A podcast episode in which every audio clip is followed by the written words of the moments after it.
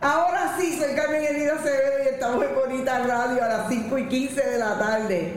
Me he reído sola porque realmente, miren, yo sigo y sigo y me creo que todo está bien y ustedes allá fajados, matándose.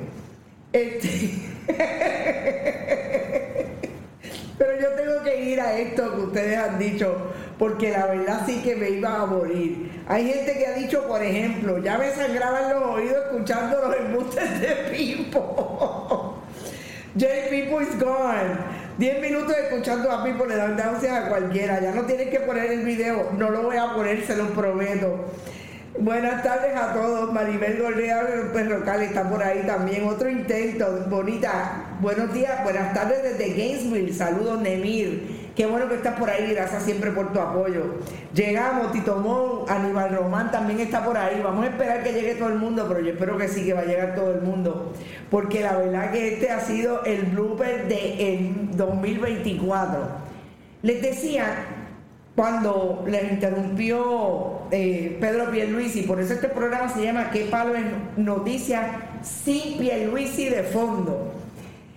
Les decía que vamos a tocar un tema, vamos a empezar con algo que quiero repasar rápidamente, que es por qué los, uno de los eh, acusados de convictos de corrupción en el caso de eh, Walter Pierluisi y su hermano tiene una eh, una sentencia hasta de 18 meses versus el otro, eh, porque son dispares. Y yo creo que es importante que llamemos la atención de eso para seguir obviamente aprendiendo de lo que estamos hablando cuando hablamos de las sentencias a nivel federal.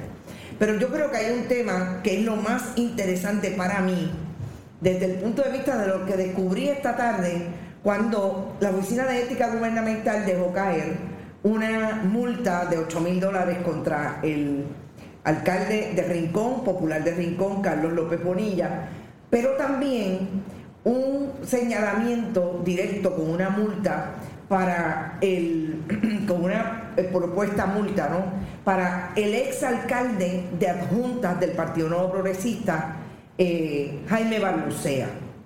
¿Y por qué es importante el contexto de esta historia? Porque hoy hay información de que Jaime Barlucea eh, ética le dice que violó la ley cuando contrató y le pagó ilegalmente a un jubilado del gobierno de Puerto Rico eh, mientras él era alcalde. Recordemos que Balbucea perdió en adjuntas en el 2020.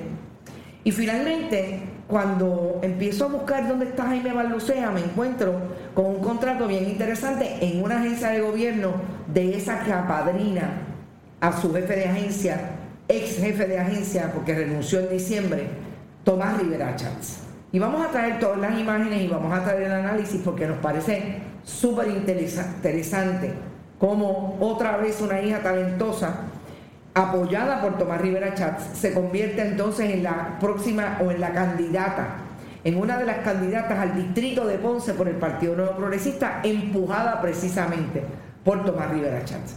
Y definitivamente tenemos que hablar del gobernador de Puerto Rico, eh, con relación a lo que está haciendo en España y ese audio que a pesar de que yo estaba hablando, ustedes escucharon de las cosas que dijo eh, el gobernador de Puerto Rico. Gloria Gio también está por ahí, Rita Yanesi, ahora, ahora sí se oye, gracias, Jonathan Valentín. Ese video no lo voy a quitar porque es que a mí no, a mí no me preocupan los bloopers realmente.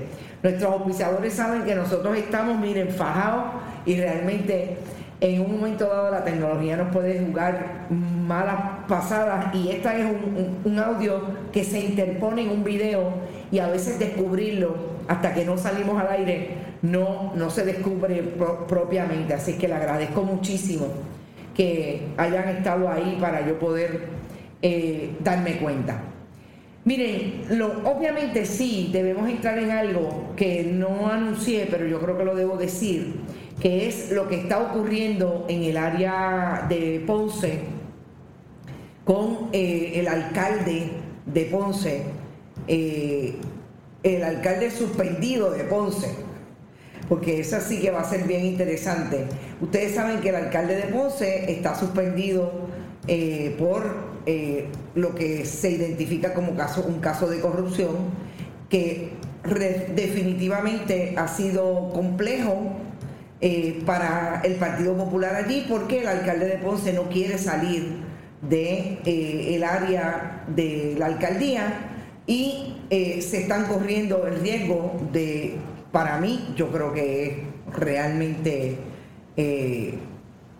una realidad, o sea, es una posibilidad que el alcalde de, Ponce tenga serios problemas para correr nuevamente, le dieron una oportunidad hasta el próximo, de hecho, hasta hoy, pero la vista no se vio, la vista preliminar no se vio y me parece más interesante lo que está pasando, la vista eh, eh, de arresto, perdón, no siguió, porque los abogados del alcalde de Ponce le pidieron al tribunal que moviera el caso de jurisdicción. Y esto, miren, no es la primera vez que ocurre, no es la primera petición, pero sí a mí me llama la atención que lo hayan hecho en esta etapa, porque esto casi siempre es en etapa de juicio, en etapa de juicio que se trata de eh, cambiar la jurisdicción. Así que esa es un tecnicismo, a mi juicio, valga la redundancia. ¿Te está gustando este episodio? Hazte fan desde el botón Apoyar del podcast de Nivos. Elige tu aportación y podrás escuchar este y el resto de sus episodios extra. Además, ayudarás a su productor a seguir creando contenido con la misma pasión y dedicación.